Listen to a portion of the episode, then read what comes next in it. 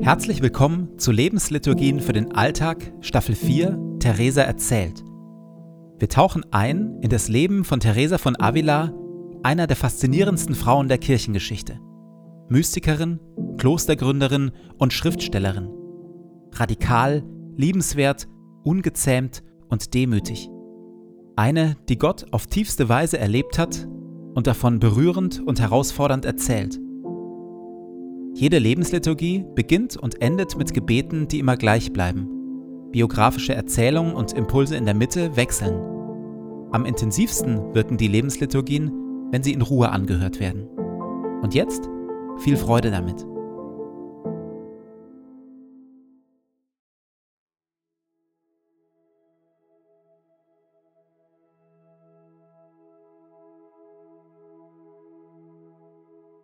Zu Beginn meines Betens lege ich zur Seite, was mich beschäftigt, und lasse es ruhig werden in mir.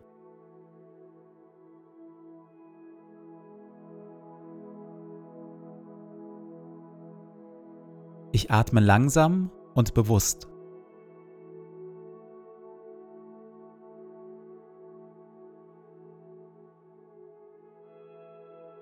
Ich sammle mich und bin ganz da.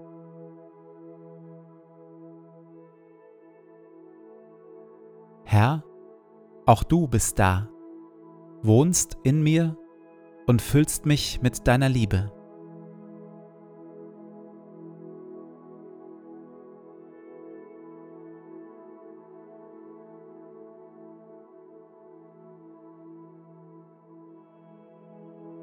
Ein Gebet von Paulus.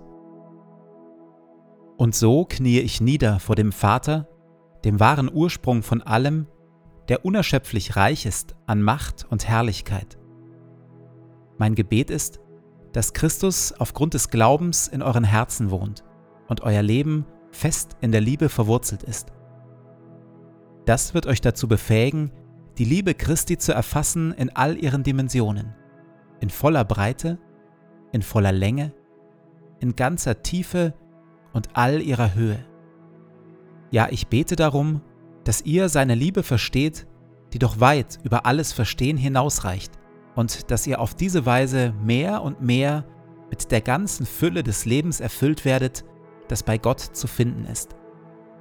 Ihm, der mit seiner unerschöpflichen Kraft in uns am Werk ist und unendlich viel mehr zu tun vermag, als wir erbitten oder begreifen können, ihm gebührt durch Jesus Christus die Ehre in der Gemeinde von Generation zu Generation und für immer und ewig.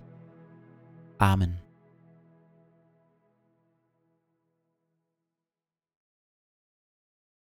Vom Entschluss, ein eigenes Reformkloster zu gründen, bis zu seinem Vollzug und dessen Anerkennung von den zuständigen Autoritäten vergehen volle zwei Jahre. Dann aber ist alles bereit. Ein kleines Haus das Theresa im Geheimen hatte umbauen lassen, um keinen Wirbel zu verursachen, die päpstliche Erlaubnis aus Rom und der Segen des Ortsbischofs von Avila, der zudem bereit ist, die rechtliche Verantwortung für das neue Kloster zu übernehmen. All das aber wissen bisher nur ganz wenige Personen. Alle anderen, sowohl im Kloster als auch im Rest von Avila, sind sich sicher, dass all der Trubel und all die Widerstände von vor zwei Jahren Theresa dazu gebracht haben, ihre Pläne fallen zu lassen. Und so ahnt kaum einer etwas, als die nunmehr 47-jährige Theresa in den frühen Morgenstunden des 24. August 1562 heimlich ihr bisheriges Kloster mit vier Mitschwestern verlässt und sich zu ihrer neuen Unterkunft begibt. Dort ziehen die fünf Schwestern ein Ordenskleid aus grobem Wollstoff an und sehr einfache Sandalen. Eine kleine, billig erstandene Glocke wird geläutet, und während der nun folgenden Messe setzt ein befreundeter Priester eine geweihte Hostie in das Tabernakel. Mit diesem Akt wird aus dem ärmlichen kleinen Wohnhaus das ärmliche kleine Kloster San José. Aus Teresa und ihren Mitschwestern sind unbeschuhte Karmelitinnen geworden. Theresa schreibt Nun war mir, als wäre ich im Himmel, als ich sah, dass ein Werk vollbracht war, von dem ich erkannt hatte, dass es zum Dienst des Herrn gereichen würde, was ja mein Verlangen war. Doch direkt nach dieser kleinen, versteckten Zeremonie und dem damit verbundenen Hochgefühl erlebt Theresa eine der gewaltigsten Anfechtungen ihres Lebens. Nur drei oder vier Stunden später lieferte mir der Böse einen geistlichen Kampf, wie ich ihn nun berichten will. Er hielt mir vor, ob ich mit dem, was ich getan hatte, nicht falsch gehandelt hätte, ob diejenigen, die nun dort waren, in dieser großen Enge wohl glücklich sein würden, ob es ihnen an Essen mangeln würde. Alles, was mir der Herr aufgetragen hatte, war aus meinem Gedächtnis so ausgelöscht, als wäre es nie dagewesen.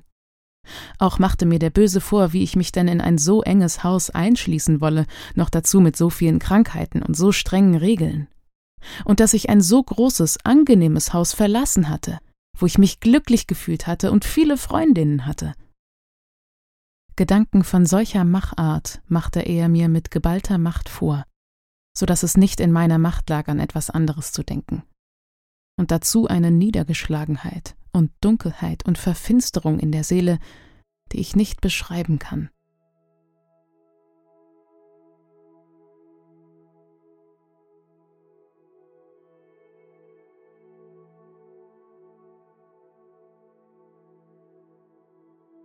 Gibt es auch in meinem Leben aktuell dunkle Stimmungen und Stimmen, die mich entmutigen und von etwas Gutem abhalten wollen?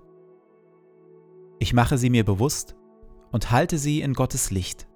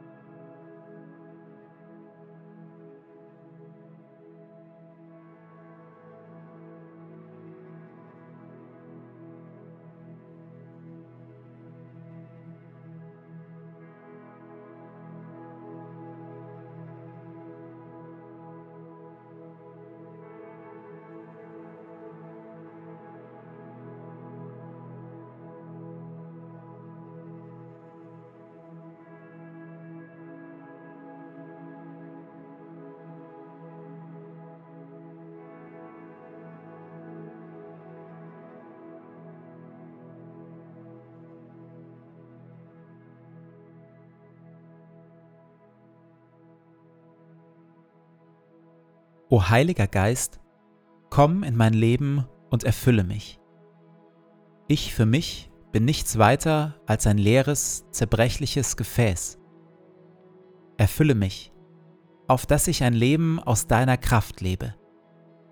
Ein Leben voller Güte und Wahrheit.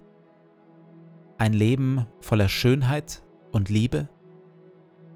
Ein Leben voller Weisheit, Geduld und Stärke aber vor allem lass Christus in mir Gestalt gewinnen. Hilf den Thron in meinem Herzen räumen und mache Christus zu meinem Freund und König, auf dass wir eine Einheit werden, er in mir und ich in ihm, heute und an allen Tagen und in Ewigkeit. Amen.